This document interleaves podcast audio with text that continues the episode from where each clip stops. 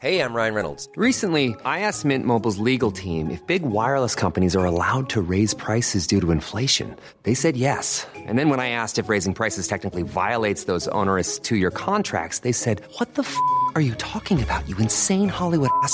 So to recap, we're cutting the price of Mint Unlimited from $30 a month to just $15 a month. Give it a try at mintmobile.com slash switch. $45 up front for three months plus taxes and fees. Promo for new customers for limited time. Unlimited more than 40 gigabytes per month. Slows. Full terms at mintmobile.com.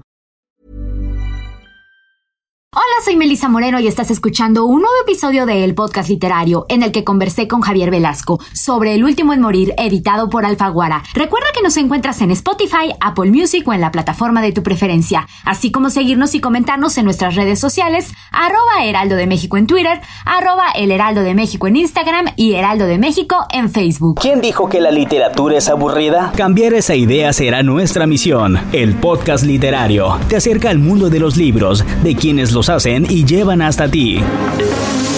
Todo lo que te gustaría saber sobre tus autores favoritos, obras, recomendaciones, clásicos y novedades literarias. Comparte nuestro gusto por las letras aquí. Comenzamos.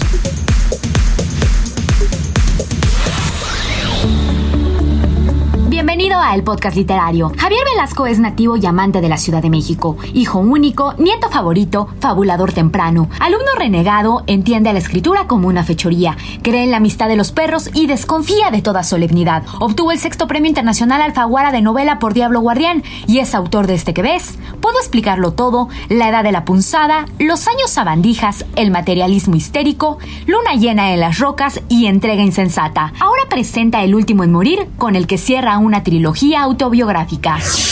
Hoy estamos de manteles largos en el podcast literario porque tenemos a uno de los autores más importantes de América Latina y, ay, pues del mundo, ¿no? Javier Velasco, ¿cómo estás? Bienvenido. Qué linda eres. Muy bien, ¿cómo te va?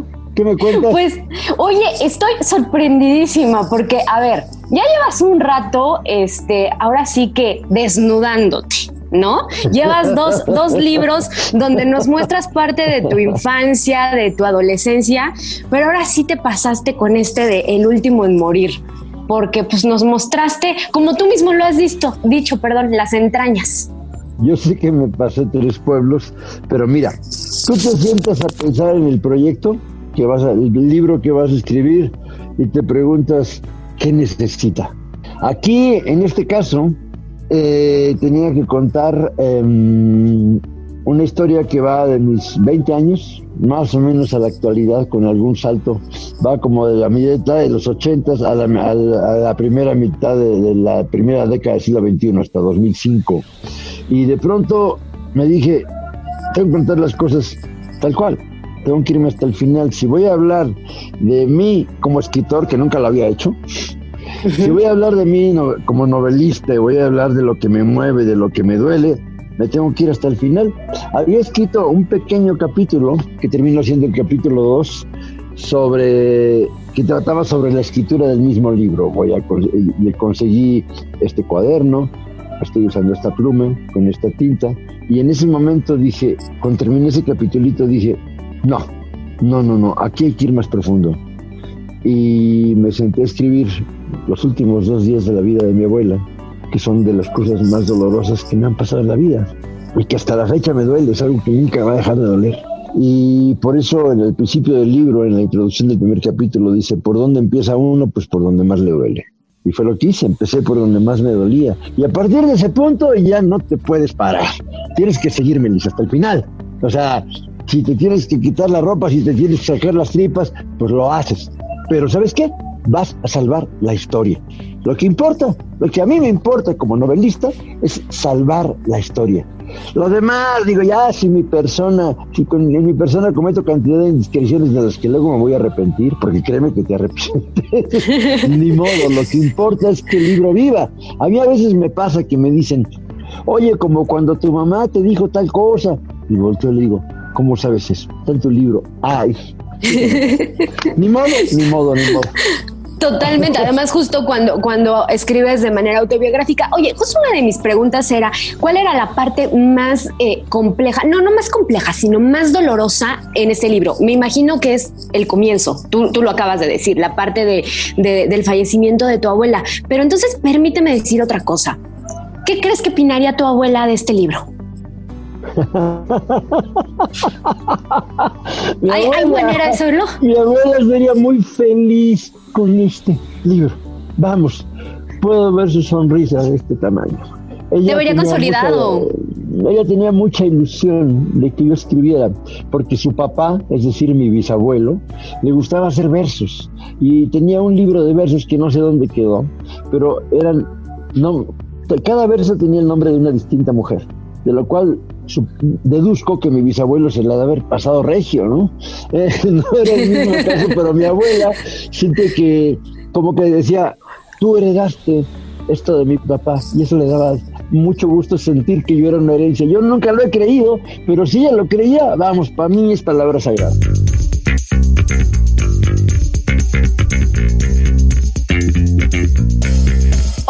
Pero en este libro también comprobamos que tú también te la has pasado bastante bien. O sea, yo no sé si tu abuela eh, estaría bastante mortificada de descubrir varios pasajes de tu vida.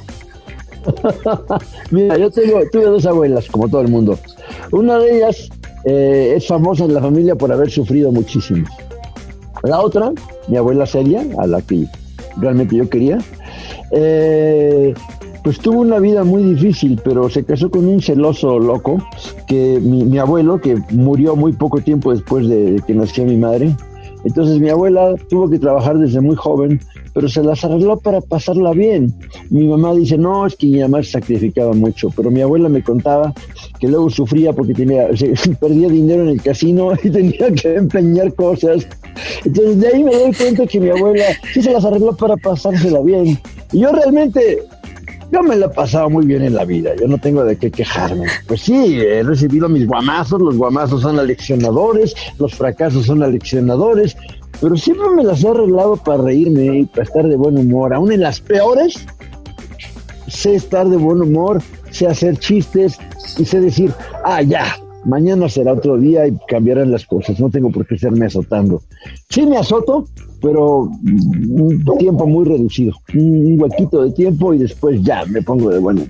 Oye Javier, a ver, dime algo. Eh, en, el, en el libro cuentas bastantes pasajes de fiestas, excesos. No quiero decir mucho porque además de que sí es un poco sabido, porque pues, eres un personaje público y ya te hemos leído otras cosas, pero además para que a la gente se le antoje. Pero dime algo, este tipo de, de vida que has llevado ha sido porque eres escritor o porque eres escritor es un pretexto? Qué buena pregunta. a las dos cosas te digo que sí. Sí, le ha llevado como que soy escritor, pero también es una muy buena coartada, es decir... Eh, Exacto. Vamos, ¿no? Fíjate que voy a ir a este fiestón donde va a haber toda clase de cosas porque soy escritor. No, no, no, no, no, no, no. Porque es la feria del libro.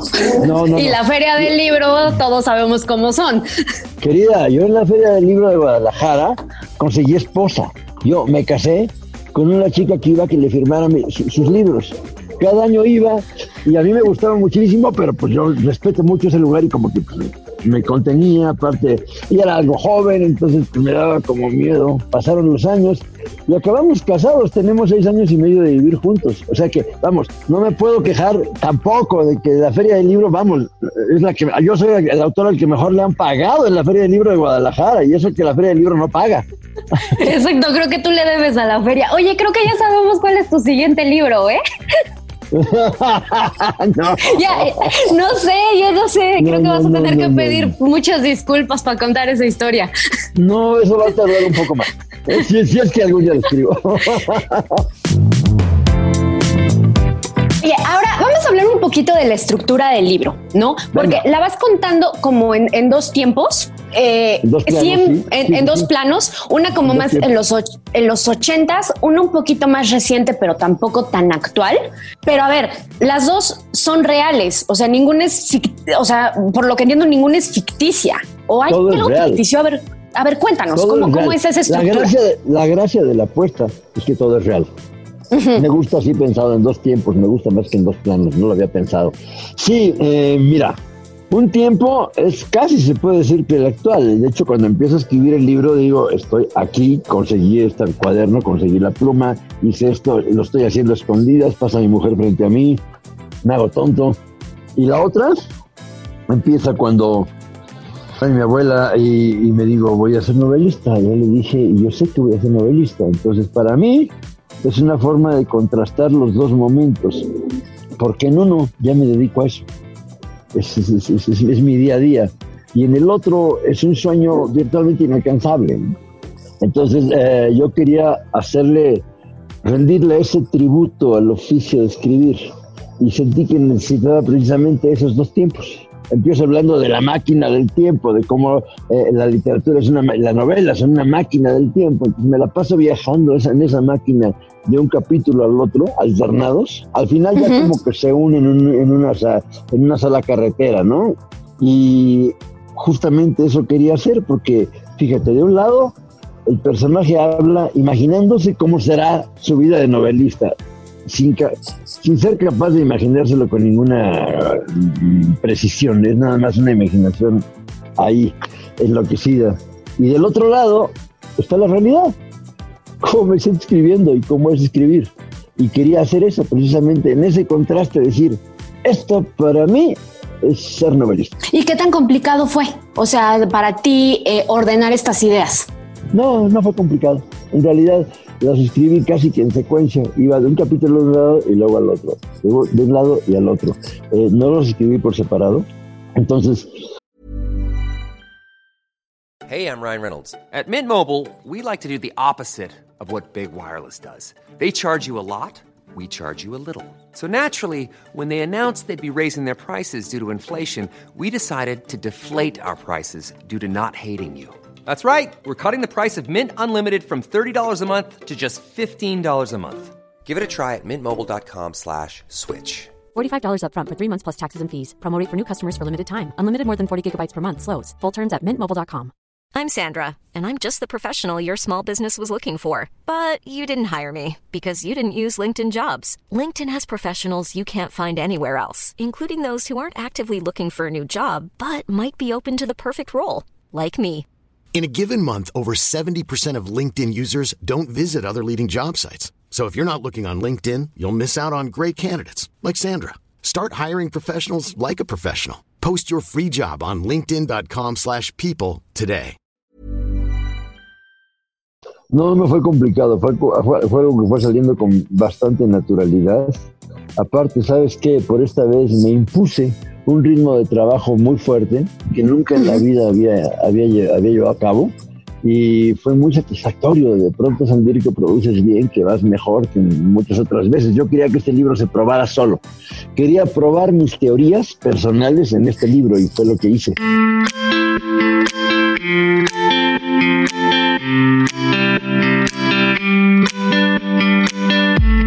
Corrígeme si me equivoco, ¿terminaste el libro durante la pandemia? Sí, lo terminé el 24 de junio. ¿Y cómo fue? O sea, no, no te volviste más loco porque justo he, hablado con muchos eh, creativos durante este tiempo y muchos me dijeron, no, no hubo manera de que yo me sentara a teclear o escribir nada. Al revés, yo hice justamente lo contrario. En el momento que llegó la pandemia dije, esta es una oportunidad. Quiero escribir un diario de la pandemia. Entonces hablé con la Pérez Reverte que tiene el, sitio web Senda, Senda Libros. Ok, y sí. quiero hacer esto, nos pusimos de acuerdo, me encantó la idea y a partir de entonces empecé a escribir una entrada diaria de un diario, 500 palabras diarias de lunes a domingo. Porque me dije, no, yo no voy a dejar que esta pandemia me venza de entrada. Voy a atascarme de trabajo y lo siento, pero yo no puedo arreglar lo que pasa allá afuera no soporta la incertidumbre por lo que pasa allá afuera. Por lo tanto, voy a arreglar lo que pasa aquí adentro. Entonces me puse a trabajar y al mismo tiempo estaba terminando el libro. Nunca en mi vida había trabajado tanto.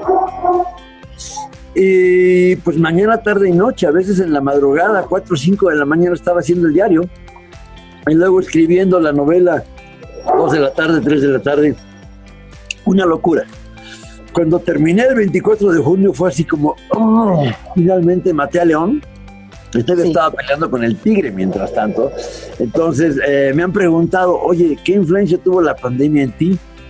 pues yo supongo que me aceleró, me aceleró mucho el ritmo de trabajo y como caballito me puse aquí un par de tapujos y me fui para adelante. Y aquí tengo que ver para adelante. Yo no puedo hacer nada para arreglar esto. Lo único que puedo hacer es tratar de arreglar las partes de aquí adentro que están chuecas. Y había varias. Oye, ¿y escribiste el libro que quieres leer? Bueno, uno siempre trata de escribir los libros que quisiera leer. Al menos es lo que intentan. No sé si realmente ese libro quiero leer. Al final, al final no lo sabes. Cuando lo acabas dices, bueno, mira, creo que sí es el libro que quería hacer. Pero ese intento siempre existe. De hecho, eh, muchas veces, desde niño, cuando yo jugaba a escribir, pues leía algún cuento de los hermanos y sentía como esta cosquilla de, pues yo también quiero jugar, quiero entrar en la cancha, ¿no? Quiero hacer algo. Y eso sigo sintiendo. Entonces sí, siempre escribo los libros que quiero leer. Quiero eh, retomar un tema del principio, no va a ser spoiler porque tú lo dices en las entrevistas y es desde el principio, y es que tú ibas a ser el presidente de la República. tú empezaste a estudiar política porque pues no había la carrera de escritor, ¿no? y y tal cual. Pues, no exactamente por eso, empecé a estudiar porque ah. pensaba que me iba a morir de hambre de escritor y que tenía que tener una carrera, pues no sé, carrera. Una carrera, exacto. Oye, pero pues igual al final los políticos también escriben historias. Ay, lo que pasa es que mira, los políticos eh, tienen el, el objetivo contrario al que tiene uno. Ellos tratan de aparentar lo que no es y uno trata de exhibir lo que es. Entonces al final son eh, eh, proyectos completamente distantes entre sí. Sí, supongo que los políticos, claro, tienen sus libros, sus memorias que les escriben otros y ellos firman. Sí he visto eso. Siento un enorme desprecio por todo ese mundo de la política. No necesariamente por todos los políticos, porque sería ser muy injusto, no hay de todo. Pero el mundo de la política lo aborrezco. Si quieres que diga más claro, lo vomito.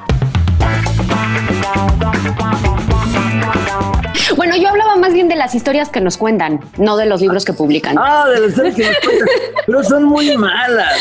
Son muy malos para hacer ficción los políticos.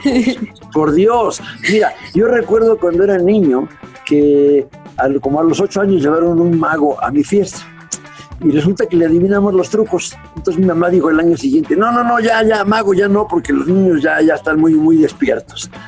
Pues es la misma situación. A los políticos les adivinan las mentiras, que es como los, a los magos les adivinan los trucos. Pero lo peor es que no les importa. Al día siguiente dicen otra cosa. Y si está en video y estuvieron ahí diciendo algo, no les importa. Hoy cuentan otra cosa. ¿Sabes qué?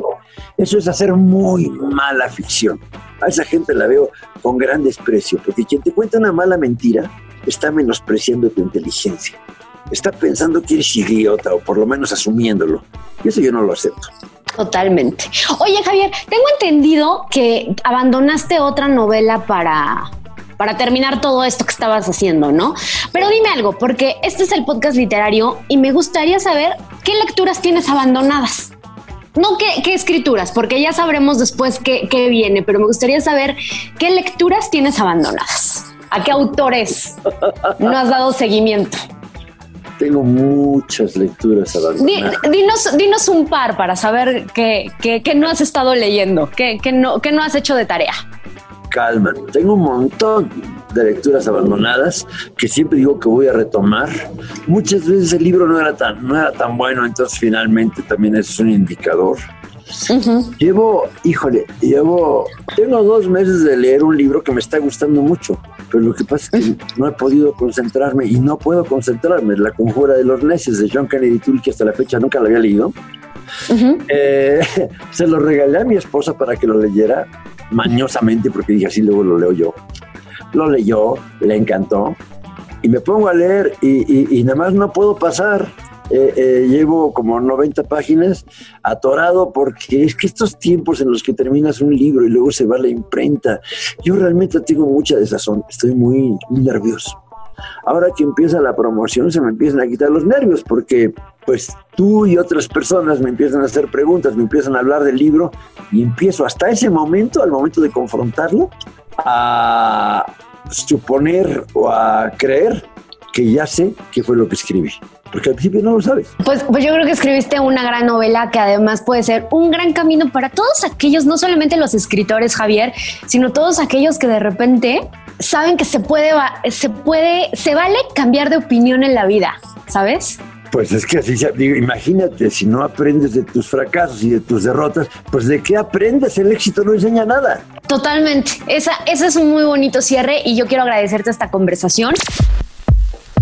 Gracias por escucharnos durante estos 10 primeros capítulos del podcast literario. Cada 15 días encontrarás un nuevo episodio a través de las plataformas de streaming por El Heraldo de México. Estamos en Spotify, Apple Music o en la plataforma de tu preferencia. Recuerda seguirnos y comentarnos en nuestras redes sociales, arroba Heraldo de México en Twitter, arroba El Heraldo de México en Instagram y Heraldo de México en Facebook. Yo soy Melisa Moreno y me encuentras en arroba melisototota. Nos escuchamos la siguiente.